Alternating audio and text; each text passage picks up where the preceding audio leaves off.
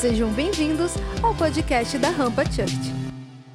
Eu quero trazer para você uma, uma listinha rápida para eu entrar no texto. Eu vou ler com você hoje um salmo.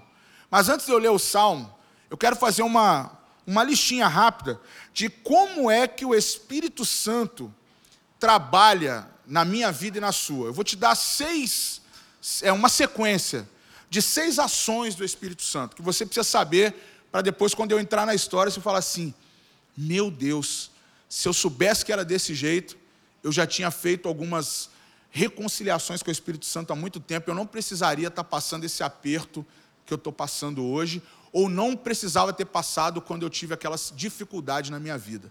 E você vai entender pelo personagem Davi que eu vou trazer hoje. Mas vamos lá. Eu queria dar esses seis primeiros, esses seis primeiros, essas palavras aí para você entender. Lucas, você conseguiu anotar aí? Põe a primeira para mim. Convicção. Olha só, eu coloquei aqui, quando você se diz que está cheio do Espírito Santo, você precisa se sentir dessa forma. Como? Dessas seis maneiras. A primeira dela, uma pessoa cheia do Espírito Santo, ela precisa ter convicção. Convicção é o quê? É levar ao conhecimento da verdade espiritual, reconhecimento da condição de inferioridade que eu tenho. Eu preciso ter a real noção de que eu sou muito inferior ao poder de Deus sobre a minha vida. Eu preciso ter uma real convicção, e aqui eu coloquei como eu preciso trazer essa verdade espiritual para a minha vida, porque eu não sou maior do que o que Deus tem para mim. Então eu tenho que ter uma convicção. O Espírito Santo vai agir quando eu saber que eu não dependo das minhas próprias forças. Porque o que mais erramos é que nós achamos que podemos resolver com a força do nosso próprio braço. Tem adolescente jovem que acha que não, deixa que eu peito que eu resolvo. Às vezes tem uns que acham que estão fazendo um negócio com 18, 19, 20 e poucos anos, mas a consequência vai vir lá para os seus 30, 40, 50, vai vir sobre a vida dos seus filhos, vai vir sobre os filhos dos seus filhos. Nós precisamos começar a trazer uma convicção de que, Senhor, eu quero trazer essa verdade espiritual para a minha vida. Eu sou aquele que me, eu tenho que me sentir inferior à presença do Pai, do Filho e do Espírito Santo. Esse amigo fiel precisa ver que você realmente necessita dele. Isso é uma convicção que tem que ter em nós. Esse é o primeiro passo. Segundo passo, regeneração. Coloca aí para mim, regeneração. Regeneração é o quê?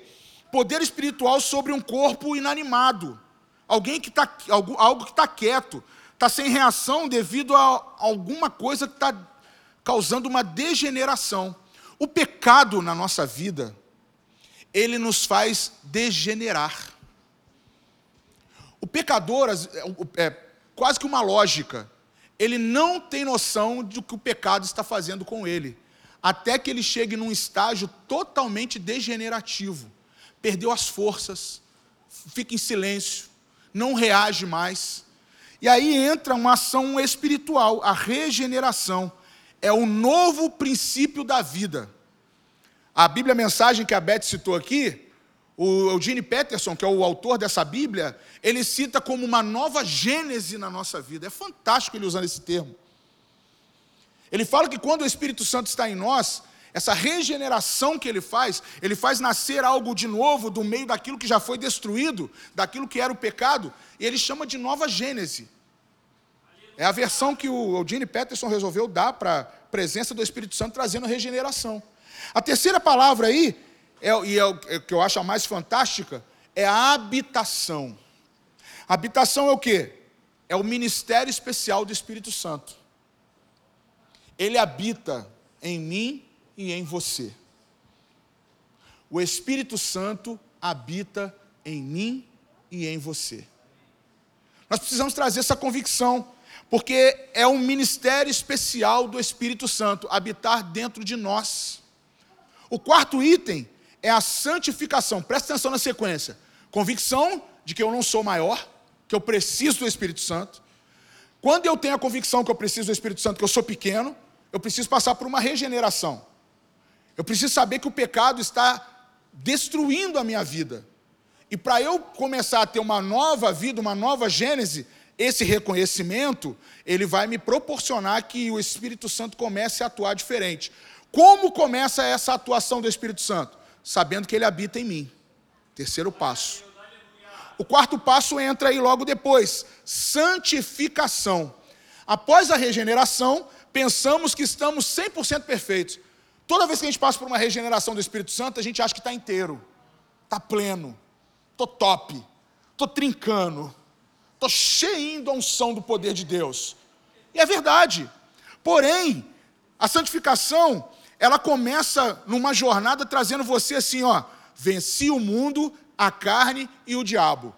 Eu preciso o tempo todo, no processo de santificação, saber que eu estou lutando contra a minha carne, eu estou lutando contra o mundo, eu estou lutando contra o diabo. Porque as forças do mal militam o tempo todo nessas questões. E é exatamente onde eu fico, onde a minha vida vai, vai se movimentando. Quando a palavra de Deus fala, o próprio Jesus dizendo aos discípulos, no capítulo de João, eh, na oração é, poderosa de Jesus lá para os seus discípulos, ele fala assim: olha, vocês vão estar no mundo, mas vocês não farão parte dele. Vocês estarão lá. Mas por meio da santificação vocês vão vencer o mundo.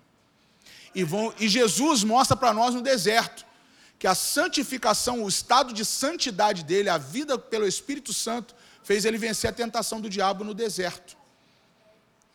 E a carne, esse pedaço de pele, tecido, músculos, é, juntas, medulas, que está aí, é o Espírito Santo que fica nos lembrando o tempo todo que a gente fica a um passo de jogar tudo para fora. Então a santificação é esse processo. Aí a obra diária é uma obra diária de uma vida em santificação. A santificação é um processo de todos os dias. Não é um período, não é um momento, não é uma oração sendo feita na igreja, não é um momento da oração na sua casa, não é um momento na RG, não é um momento em que você está lá ministrando no altar, na conferência rampa, não é um momento que você está ministrando louvor aqui, não é um momento que você está aí com a tua galera batendo um papo santo mas é todos os dias. É uma obra diária e pesada. Eu tenho que falar para você, eu vou ser muito sincero. Passar a viver cheio do Espírito Santo não é para qualquer um. Não é para qualquer um. E tem gente que maquia isso, ou maqueia isso, colocando uma capa de santificação e não está vivendo o que o Espírito Santo é capaz de fazer na minha vida e na sua. Isso aqui é para todos nós entendermos que quando eu preciso da ação do Espírito Santo, eu preciso saber como chamá-lo. Convicção. Eu preciso ter aí uma certeza de que a regeneração está acontecendo. Gente, o processo de regeneração talvez seja o processo mais delicado, porque dificilmente, se eu não passar pela obra do arrependimento do meu pecado, eu não consigo entrar no terceiro estágio, que é reconhecer que Ele habita em mim. E aí vi o quarto estágio, que é essa santificação. Os dois últimos, quais são? Depois da santificação vem o quê? Quando você começa a ter essa busca diária, você começa a ter revestimento de poder. Aí entra o revestido de poder. Não é direto, não. Você acha que ao descer sobre aquelas 120 pessoas ou mais, você acha que já não estava acontecendo esse processo naquela comunidade de pessoas? Você acha que já não estava ali entre eles os apóstolos? Você acha que já não estava ali eles já vendo aquela experiência com Jesus? E Jesus, quando deixa a frase, ou deixa lá o momento para eles, ficarão com o Consolador. Vocês vão ficar com o Espírito Santo. Para vocês começarem a passar por esse processo. E esse processo de revestimento de poder, o que, que é? O próprio texto de Atos lá fala, é oração fervorosa é manifestação de dons espirituais e ministeriais, é o desejo de servir o teu próximo, é você amar o teu próximo como a ti mesmo, é você começar a ter aquele combo que Jesus estava ensinando. E aí, ontem a gente teve aqui vários momentos nos dando essa oportunidade de entender um pouquinho, que a gente começa a ver o que é revestimento de poder. Um jovem, uma, um adolescente revestido de poder, ele tem oração fervorosa na presença do Senhor. Ele não tem medo de orar com as pessoas. O pastor fala lá, olha, façam duplas agora e ore pelo teu irmão. Cara, lasca fogo. Vai ser o sinal de que você passou pelos quatro primeiros, cinco primeiros estágios, os quatro primeiros, né? O revestimento de poder é o quinto. Você passou pelos outros estágios. Você está começando a dar os sinais de que é alguém que está vivendo cheio do Espírito Santo. E aí você conclui, termina com a glorificação. Ah, pastor, eu vou, eu vou, eu vou andar brilhando, as pessoas vão ver que a minha glória está ali. Não, não, não, não, não. É você preparar para dar um salto para a vida plena no Senhor. Aí é a plenitude do Espírito Santo na vida do jovem cristão. Aí quando você fica aí babando, se assistindo aqueles vídeos da galera lá do Dunamis, você fica vendo essa galera lá, Jesuscope, aí você vai vendo aqueles cultões lá poderosos, você vê esses caras pregando, você vê a galera lá, pô, essa galera de, mexendo na teologia, fica lá, vai procurar o Carlão no final da, da, da da vigília, pô, me ensina um pouco mais aí sobre Atanásio, aquela coisa toda, Cipriano. Aí você começa lá a procurar lá, aí você começa a ver que é o quê? É João 4,14. João 4,14. Aquele, porém, que beber da água que eu, eu lhe der, nunca mais terá sede. Pelo contrário, a água que eu lhe der será nele uma fonte a jorrar para a vida eterna. Isso é vida plena, gente. Isso é vida plena. A pessoa se torna insaciável da presença do Senhor, mas ela também sacia daqueles que querem beber. É o encontro de Jesus com a mulher samaritana. Jesus estava no auge da plenitude do Espírito Santo. Ah, mas ele era Jesus. É, mas você também pode proporcionar isso na vida daqueles que têm sede e vão até você.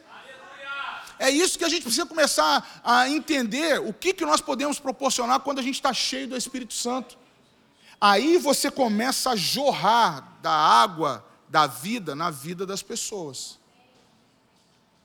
Salmo 51, vamos ler aí uma história de Davi. Olha só, esse salmo que eu vou ler para você é um salmo de confissão e arrependimento do rei Davi. É, só para eu encurtar aqui, depois eu vou entrar em mais detalhes nesse, nesse momento, mas a minha Bíblia está dizendo assim: é, ao mestre de canto, salmo de Davi, quando o profeta Natan foi falar com ele, depois dele ter estado com Batseba. Isso aqui é uma, uma parte da história de Davi. Eu vou depois lá, está lá em 2 Samuel, capítulo 11. Quando Davi deseja a mulher de um dos seus soldados e ele vai ter o ato sexual com essa mulher, ela engravida dele e esse soldado, é, o soldado dele está no campo de batalha. Tem um determinado momento que Davi está no auge do reinado dele, um, o profeta Natan, que era um dos conselheiros é, espirituais de Davi, conta para ele uma história uma, uma parábola dizendo que uma pessoa havia é, lesado uma outra pessoa com, com uma situação de, de, de roubo, de, de roubar outra pessoa. E ao contar essa história, é, Davi fala assim: Nossa, mas essa pessoa deve ser é, condenada, deve ser, deve ser castigada, morrer. E aí o profeta Natan fala para ele assim: Mas rei, eu estou falando de você mesmo quando você teve o, cometeu o pecado com a mulher de, de com Batseba, com Batseba, mulher de Urias. E aí Davi ali entra num momento, e é exatamente esse momento quando o, profeta Natan acaba de falar com ele, Davi escreve esse salmo, o Salmo é, 51, só para você ter o contexto. E aí ele escreve assim, pesado no seu pecado. Ele tinha acabado de ouvir do profeta que ele havia sido um adúltero que ele traiu ao seu soldado ao dormir com a mulher dele e ela ficar grávida dele. Talvez você veja umas histórias de adultérios que acontecem aí, a gente às vezes não tem noção. Mas aqui, espiritualmente falando e pela Bíblia, é algo que traz um peso muito grande. E olha só o sentimento de Davi ao escrever esse salmo. Compadece de mim, ó Deus, segundo a tua benignidade, a tua bondade e segundo a multidão das tuas misericórdias. É como se Davi estivesse falando assim: junta todo o poder de misericórdia que o Senhor tem e derrama sobre mim. Tem pena de mim. Davi está começando assim: tem pena de mim. Ele já está reconhecendo aqui, olha a convicção que eu estava falando com vocês. É o quanto você se sente inferior. Então, só para você ter uma, uma sintonizar, talvez você não tenha cometido um pecado de traição, talvez você não cometeu um pecado de adultério, mas talvez você fez algo que no teu entendimento, pode até parecer natural, mas afetou alguém. Pecado, na maioria das partes das vezes, afeta alguém próximo e afeta você mesmo e afeta aqueles que consequentemente virão após você. Então o pecado nunca para, estaciona em um lugar apenas. Fez ali, morreu ali. E Davi está reconhecendo isso pela fala do profeta Natan, e ele escreve por meio dessa canção desse salmo. E ele fala assim: Tem pena de mim, Senhor. Tem pena de mim, Deus. Segundo a tua bondade, benignidade, e segundo a multidão das tuas misericórdias, apaga os meus pecados, apaga as minhas transgressões. Ele está aqui pedindo, por pena, apaga o meu passado, rápido. É o que eu estou te pedindo hoje. Não me faça lembrar, ou não faça com que aqueles que foram, sofreram com isso, lembrem também, mas apague as minhas transgressões. Sabe por que isso, gente? Só um adendo aqui. Davi estava inundado do pensamento daquilo que ele fez de algo de errado. Aquilo estava consumindo ele. Aquilo estava causando um desespero nele. Davi estava encharcado na sua mente, não das coisas boas que poderiam ter acontecido. Só um lembrete. Davi já havia recebido lá do profeta Samuel que ele seria ungido e que o Espírito Santo estaria nele. Então você imagina na cabeça de alguém que já teve o Espírito Santo na sua vida, que já foi pleno, cheio do Espírito Santo, agora está totalmente vazio e com a mente cheia do passado dele de pecado. É isso que está aqui consumindo Davi. Ele está com o seu, seu life, a sua recarga, zerada. Não tem nem aquele pontinho vermelho. Ele está talvez aqui concluindo o ano mal, pensando o tempo todo fui peca... sou pecador e não tenho como corrigir isso. Somente o meu Deus pode fazer isso por mim. E aí ele continua: lava-me completamente da minha iniquidade e purifica-me do meu pecado. Davi está olhando só para ele, pedindo: Senhor, por favor. Eu estou olhando para mim, eu estou sentindo o meu pecado o tempo todo na minha pele, nas minhas entranhas, está no meu interior, está na minha mente, está no meu corpo, está no meu físico, está na minha alma. Pois eu conheço as minhas transgressões e o meu pecado está sempre diante de mim. Você imagina ele ter que olhar todo dia para Betseba ou para o filho e falar assim: é o pecado ali. Olha o meu ato ali. Davi está aqui falando, eu não sei você, mas pode ser que em um momento da sua vida você fez algo que todo dia você está encontrando com o teu passado.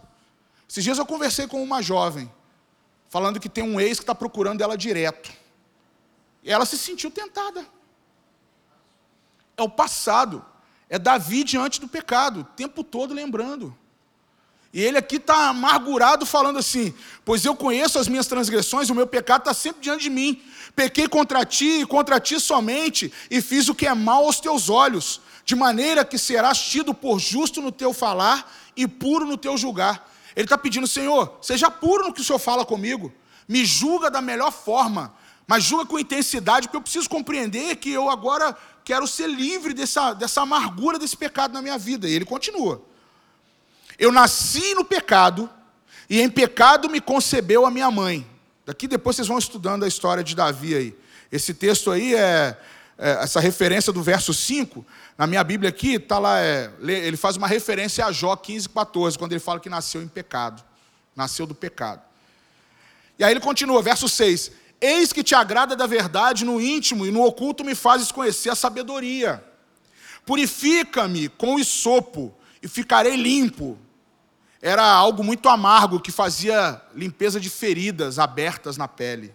E ele continua: Faz-me ouvir júbilo e alegria, para que exultem os ossos que um dia foi esmagado. Esconde o teu rosto dos meus pecados. Olha só, Davi está falando assim: Senhor, vira o rosto. Não olha para mim como pecador mais não. Vira o teu rosto se eu passar. É como se ele estivesse falando assim: eu passar diante dos seus olhos, Senhor, vira o rosto então. E apaga todas as minhas iniquidades. E aí entra o texto que eu quero frisar com você. Verso 10, 11 e 12. Presta atenção no que Davi vai falar aqui. Ele aqui no começo, ele vai reconhecendo o pecado dele. Gente, vocês estão me compreendendo, ok? Eu quero que vocês entendam o porquê de uma recarga plena do Espírito Santo na tua vida. Você precisa reconhecer primeiro para que, que você precisa. Você não vai receber uma de graça. Não é assim que funciona. Tem uma consequência. E aí ele começa: Senhor, então faz o seguinte: cria em mim um coração puro renova em mim um espírito reto, um espírito inabalável, que não vai titubear de novo, que não vai vacilar de novo, que vai vir agora de forma com uma nova vontade, mais firme. Sabe o que, que todo jovem crente precisa ter? Ou fazer uma oração para o Espírito Santo, para que ele te encoraje?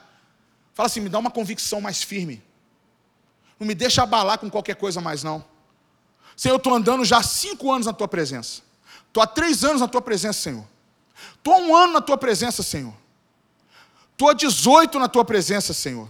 Estou há 20 na tua presença, Senhor. Amplia minhas convicções contigo. Me dá pensamentos novos. Me dá uma vontade nova. Me dá mais firmeza para viver a tua presença.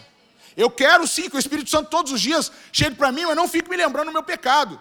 Não fique tentando se afastar de mim. Não fique pedindo para que o Senhor esconda o teu rosto de mim. Não é isso mais que eu quero. Mas eu quero ter novas convicções, eu quero ter firmeza. Sabe o que, que causa desconforto numa mensagem como essa? É que às vezes a gente não vai buscar o caminho mais fácil, que é mudar a nossa vida, mas preferir continuar com o pecado. Essa nova vontade firme é difícil, gente. É difícil porque a gente nega. Sabe qual é o pior negador para o pecado? É aquele que acha que não está pecando. E continua pecando. É, é assim. Mas aí você pode fazer o seguinte: mesmo eu não achando que estou pecando, Senhor, cria em mim um coração puro, cria em mim novos hábitos, renova dentro de mim esse espírito que não vai se abalar com facilidade renova, me posiciona, me dá uma atitude de dedicação a Deus. Não repulse, aqui é outra versão que eu estou lendo. Não me repulses ou não lance fora da tua presença. Gente, ao invés de você pedir para me leva para a igreja, me ajuda lá, meus amigos, faz o seguinte: só comenta com seus amigos assim: me ajuda a não me lançar fora da presença do Senhor. Que você precisa é da presença do Senhor na sua vida. Aí a presença do Senhor vai fazer algo fantástico com você. Vai fazer você se apaixonar pela Rampa Church. Aí o negócio muda. Porque não é por força nem por violência de Sidão nem Raquel, mas é pela presença do Espírito Santo na sua vida que vai fazer você se integrar à bênção apostólica, que é fazer parte da comunhão para com todos, por meio do Espírito Santo. O Espírito Santo nunca vai te lançar fora, mas sempre vai te colocar no lugar certo. E o lugar certo é a Rampa Church. Beleza? Pensa nisso. Pensa nisso. Que às vezes você está enganado achando que não, mas é isso. Tem uma convicção antes. Não é o lugar que te faz bem, mas é o Espírito Santo te fazendo estar longe da fora da presença do pecado e na presença do Senhor. E Davi continua: Não me lances fora da tua presença, nem me retires o teu Espírito Santo, ou o teu Santo Espírito em outras versões. Quem está aí na tua Bíblia assim, Santo Espírito? Só, só, tá, só tem seis com Bíblia hoje? Vamos lá. Quem aí no verso 11 da tua Bíblia está dizendo assim: não me lances fora da tua presença, nem me tires o teu Santo Espírito. Então, essa versão sua aí é uma versão inglesa portuguesada. Que em vez de colocar Holy Spirit, colocou Santo Spirit. Beleza? Só para você, só para estar um. Porque às vezes a gente pensa assim, tem gente que lê Santo Espírito e fala assim, não, aqui não está falando do Espírito Santo, não. Kézia, eu estou certo? Me ajuda aí. Meu, meus, meus gringos ali, minha parte americana está ali me ajudando. Então, só para vocês entenderem, às vezes tem gente que vai pensar assim, não, aqui não estou falando do Espírito Santo, não. O Espírito Santo no, no Antigo Testamento não fala muito dele, não. Está o tempo todo. O Espírito Santo está presente no Antigo Testamento. E aqui nesse texto, talvez seja um dos textos mais evidentes. Davi pedindo ao Pai para que não tire ele da presença do Espírito Santo. Restitui-me a alegria da tua salvação e sustenta-me com um espírito voluntário. Deixa eu te ensinar algo. Sabe por que, que muita gente nega a igreja? Está infeliz e sem o Espírito Santo. Quando eu tenho o Espírito Santo, o que, que acontece? Está aí nesse texto. Me enche de alegria e me faz ser voluntário. Aleluia. me faz ajudar o próximo, me faz ter um espírito generoso. A combinação de elementos que o Espírito Santo traz para mim e para você é fantástica. O Espírito Santo tem a capacidade de me tirar, fazer eu me arrepender do pecado, me tornar uma pessoa feliz de novo, devolver o sorriso no meu rosto, me encher de expectativas novas dentro de mim, vontades firmes, convicção genuína e ainda me faz fazer as outras pessoas sentirem isso também. A generosidade começa a brotar da minha vida. É por isso que você vê jovens, talvez como o pastor Lodron, quem viu ali, testemunhou lá a ordenação pastoral, porque a gente começa a observar que a pessoa está tendo uma transformação na vida dela. E ela começa a ser generosa com aquilo que Deus está dando na vida de outras pessoas. Você vê os nossos líderes durante a vigília aqui, generosidade porque estão cheios do Espírito Santo. Jovens, o resultado de uma igreja que dá fruto é quando eu estou cheio do Espírito Santo e eu consigo dar o resultado disso com generosidade na vida de outros. Às vezes é por isso que você ainda não está incomodado com cadeiras vazias. Porque ainda você está no processo, talvez, daqueles seis elementos do Espírito Santo, você deve estar no terceiro ou no quarto. Talvez você está no processo da santificação. Talvez você ainda está na regeneração, tentando matar o pecado na tua vida. Alguns podem já começar a entrar no revestidos de poder, aí os frutos vêm. Aí começa a ter crescimento. Aí começa a ter o que o Davi está pedindo aqui: restitui-me a alegria da tua salvação e sustenta-me com o espírito voluntário. Pensa comigo, gente. O rei de Israel, fraco pelo pecado, olhando todos os dias a concepção do pecado dele com a mulher, aquela criança. E ele ali naquele momento, ele está assim: eu não tenho alegria mais. Eu não tenho alegria, alegria para governar minha casa, eu não tenho alegria para governar meu povo, eu não tenho alegria de ser rei. Um homem cheio de riquezas, de alianças poderosas, um homem que trouxe paz à nação de Israel. Vou te dar uma lista, só para você entender. Olha a posição de Davi antes do pecado. Preste atenção, tá? Que pode ser que seja a condição que eu vou relatar aqui, seja você antes do pecado. Está aqui, ó. Segundo rei do Reino Unido de Israel. Reinou de 1010 a 970 de Cristo, reinado de 40 anos. Tomou Jerusalém e a tornou a capital religiosa do reino. Levou a arca para lá, segundo Samuel 6. Organizou serviços de adoração no templo, 1 Crônicas 15, 16. Ampliou o reino de Israel, segundo Samuel 8, 10 e 12 e ajuntou materiais para a construção do templo, segundo 1 Crônicas 22. Foi governador, administrador, guerreiro, músico, poeta. Esse é o Davi antes do pecado. Tem mais. A situação de Davi com o pecado estava como? Incomodado com o pecado cometido, ele diz aqui no Salmo, está cheio de arrependimento, está fazendo um pedido de perdão, está pedindo pureza na sua vida, está pedindo aqui absolvição e aceitação. Senhor, me absolve, não me aceita primeiro. Outro fato importante está para a gente. A gente às vezes comete pecado, fica arrebentado lá fora, aí vai procurar a igreja. A primeira coisa que a pessoa quer na igreja é ser aceito. A primeira coisa que a pessoa precisa na igreja é dobrar os seus joelhos no altar e falar assim: me absolve, Senhor, para eu poder me integrar com os meus irmãos. Por isso que tem gente que fica angustiada, falando assim: a igreja não me aceitou. Tem gente que está virando um olho para mim. Tem gente me dando as costas. Não, você não se absolveu com o Espírito Santo. Pô. É simples. Pecado é claro. Arrependa-se. E depois você se integre. Agora você quer que a gente fique olhando você, continuando com o teu pecado. Às vezes eu ainda estou tentando lidar com o meu, talvez eu estou na quinta fase do meu, revestindo de poder ainda. Estou tentando achar as orações fervorosas para Deus me capacitar cada vez mais e você já quer que eu te aceite, sendo que você não passou pelo processo que eu passei. Por que, que com você vai ser mais fácil que comigo?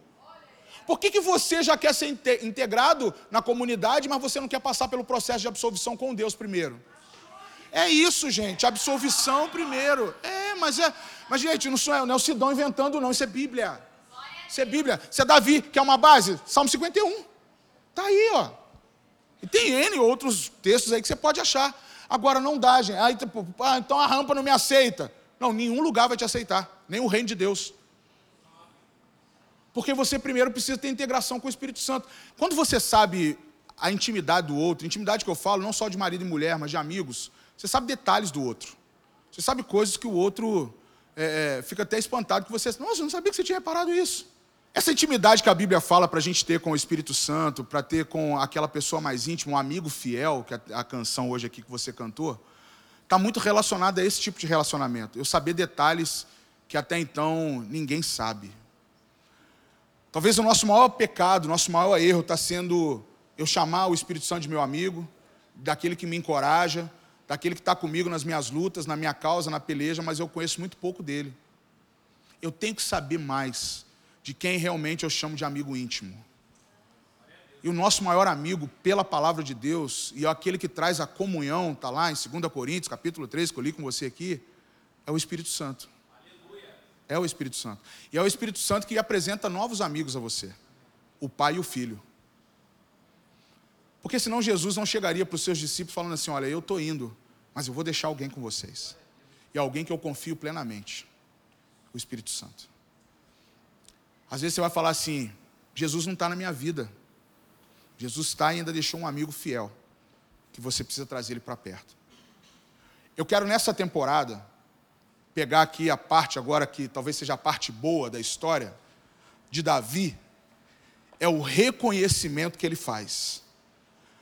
Davi não procurou nenhuma estratégia ou experiência de guerra, não procurou nenhuma estratégia dentre seus conselheiros mas ele foi até o Espírito Santo e falou assim: Vem estar comigo. Não deixa com que eu perca essa alegria. É muito triste. Nós temos uma declaração: sou de Jesus, e atrás está escrito, mas sou infeliz. É muito difícil.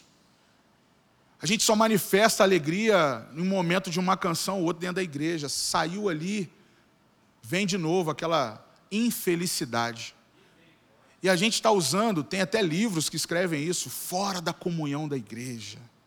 Uma igreja destruída, uma igreja sem irmãos. Tem livros hoje que tem esse nome. Porque talvez pela orientação do autor, ele não buscou falar assim: vou ensinar agora esses que negam a conhecer o Espírito Santo para poder ter o espírito voluntário, para sentar com seus amigos, para reconhecer o outro como teu irmão. Davi sabia que ele só poderia restituir algo na vida dele poderosamente se ele fizesse essa restituição da alegria na vida dele. Hoje eu quero deixar isso como final dessa mensagem. A primeira recarga que você vai precisar para o final do seu ano é buscar a alegria que o Espírito Santo só ele pode te dar. Eu não vou poder te dar alegria. Teus líderes não vão poder te dar alegria. Pastora Raquel, Anderson, Beth, Tassi, Jonathan, nós não damos alegria. Longe de nós isso. Pelo contrário, estamos tentando achar a nossa. E a minha, como pastor desse ministério, é ver você feliz no Senhor. O que, que você tem que fazer?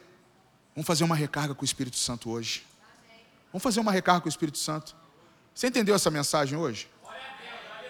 Vamos fazer uma recarga com o Espírito Santo hoje. Você está entendendo o convidado do Jonathan aqui? Você conseguiu compreender? Devolver alegria no teu coração, aqui dentro de você, é hoje você chamar esse amigo fiel que a gente até cantou, mas alguns até cantam, mas não vive. E a gente trazer isso para a prática. É trazer para a prática. Adolescentes que estão aqui, os mais novos, talvez ainda estão tentando assimilar o que, que a gente aprende na igreja. Aprende a buscar a presença do Espírito Santo na tua vida. Isso vai te trazer entendimento para a comunhão, vai te trazer entendimento para o que é o amor de Deus, vai te trazer entendimento para o que é ter essa graça que só Jesus é capaz de dar. Você quer a graça, que, o dom de, da graça de Deus sobre a tua vida? É Jesus se fazendo presente na tua vida. Você quer ter o amor? É chamar esse Pai maravilhoso para a sua vida. Mas você quer ter comunhão com os irmãos? Você precisa ter o Espírito Santo com você. É aí é plenitude. Aí a gente passa aqueles seis check-ups que nós fizemos aqui, e a gente chega até o final dizendo assim: estou revestido de poder e agora posso glorificar através da vida do outro. Amém? Esse foi o podcast da Rampa. Compartilhe com seus amigos, nos siga nas redes sociais e para ouvir essa palavra completa, acesse nosso canal, se inscreva e fique por dentro de tudo o que acontece na Rampa.